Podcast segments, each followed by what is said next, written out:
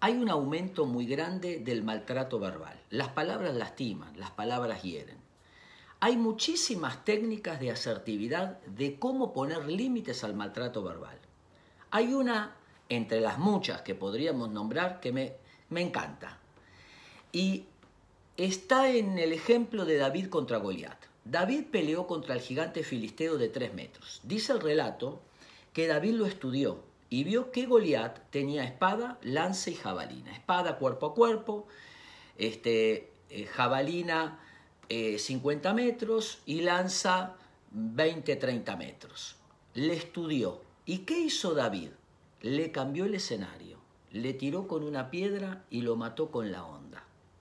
Se calcula que la piedra en la onda podía ir más de 100 metros.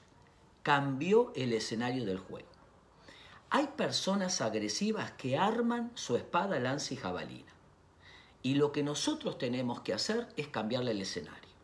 Alguien te mandó un mail, vos le decís que quiero que lo hablemos personalmente. Alguien te dice, no, tenemos que hablar personalmente, ponelo por escrito. Alguien te dice, necesito cinco minutos, no, sentate, vamos a hablar media hora.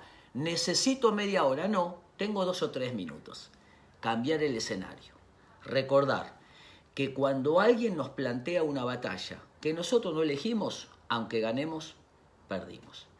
La gente agresiva es insegura y necesita armar el combate para sentirse fuerte y sentirse con adrenalina. No distraernos. A veces lo mejor es cambiar el escenario, a veces lo mejor es ignorar y siempre seguir adelante con nuestros proyectos. Espero que les sirva.